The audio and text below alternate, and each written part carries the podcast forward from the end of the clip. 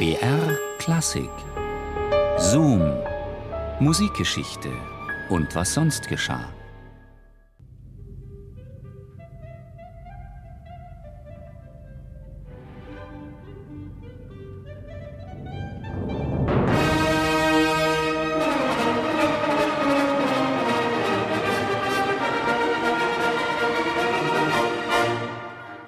Poesie hat sich die Maske der Ironie vorgebunden, um ihr Schmerzensgesicht nicht sehen zu lassen. Vielleicht, dass die freundliche Hand eines Genius sie einmal abbinden wird. Kritisierte Robert Schumann den allgemeinen Zeitgeist der 1830er Jahre. Zu den ironischen Poeten zählt Schumann neben Berlioz auch den von ihm hochverehrten Dichter Heinrich Heine. Der hatte in Paris eine neue Heimat gefunden und wandelte sich zusehends vom verbitterten Ironiker deutscher Verhältnisse zum handfesten Berichterstatter über neue Trends aus der französischen Hauptstadt. Nachdem Heine 1831 nach Paris gekommen war, knüpfte er sogleich Beziehungen zu den dort führenden Komponisten und Musikern Rossini, Donizetti, Berlioz und Liszt. Nicht zu vergessen einer, den Heine wie einen Seelenverwandten betrachtete und der ähnlich wie er selbst, nach Paris ins Exil gegangen war. Frédéric Chopin.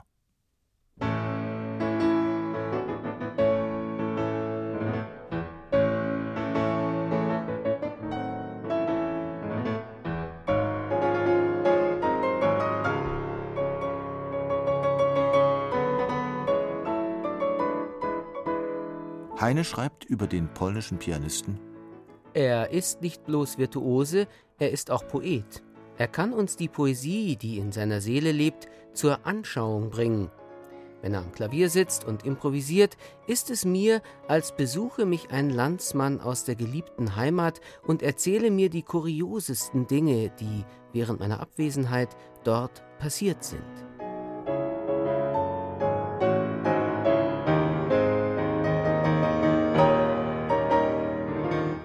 Neben Konzertveranstaltungen besucht Heinrich Heine in seiner Eigenschaft als Paris-Korrespondent auch Opernpremieren.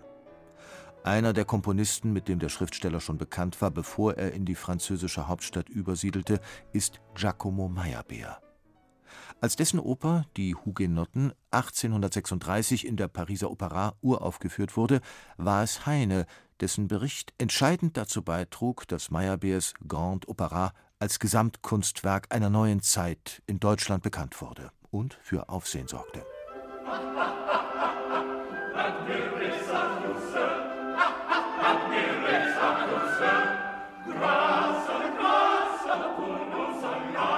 Bei Meyerbeer verklingen die Melodien wie die besonderen Empfindungen des einzelnen Menschen in dem Gesamtgefühl eines ganzen Volkes.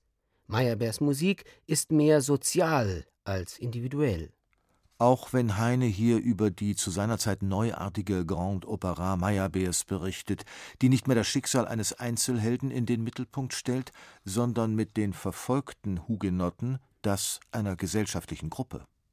Heines Vorliebe gilt dem Individuellen in der Oper. Der gute alte Rossini, daraus macht er kein Geheimnis, liegt ihm näher. Auf den Wogen rossinischer Musik schaukeln sich am behaglichsten die individuellen Freuden und Leiden des Menschen. Liebe und Hass, Zärtlichkeit und Sehnsucht, Eifersucht und Schmollen, alles ist hier das isolierte Gefühl eines Einzelnen.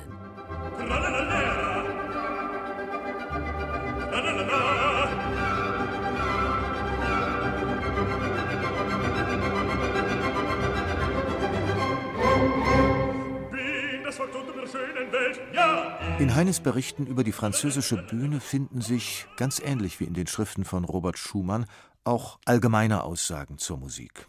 Wenn Heine etwa schreibt: Wir wissen nicht, was Musik ist, aber was gute Musik ist, das wissen wir. Und noch besser wissen wir, was schlechte Musik ist.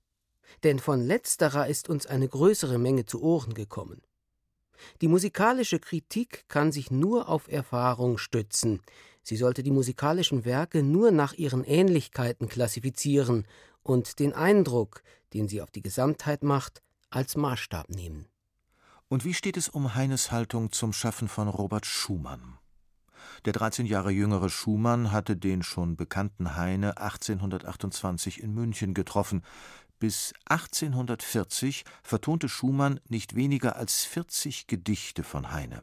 Darunter auch die Dichterliebe, Opus 48. Ein Jüngling liebt ein Mädchen, die hat einen anderen erwählt. Der andere liebt eine andere, und hat sich mit dieser verwählt. Nach Vollendung seines Liederkreises Opus 24 verschickte Schumann eine Kopie davon an Heine. In einem Begleitbrief fragt er, ob sich Heine an die Begegnung in München erinnere. Eine kurze Bestätigung über den Empfang der Lieder würde ihn überglücklich machen. Aber der Dichter aus Paris reagiert nicht. Erst drei Jahre später heißt es dann in einem Schreiben von Heine, er habe nicht ein einziges Exemplar der von Schumann in Deutschland komponierten Gedichte erhalten. Immerhin wusste Heinrich Heine um die Beliebtheit seiner Dichtkunst, vor allem bei den deutschen Komponisten seiner Zeit. Angefangen bei dem schon verstorbenen Schubert über Mendelssohn bis zu Schumann. Heines Pariser Freund Hector Berlioz drängte gar auf eine französische Version von Schumanns Liederzyklus Opus 24.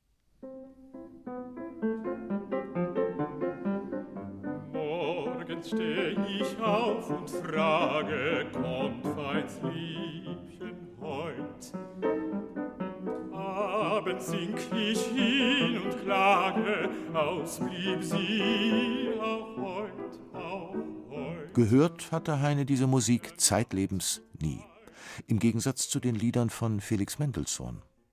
Der Kommentar des Paris-Korrespondenten Heine dazu: Besser konnte man meine Gedanken nicht wiedergeben.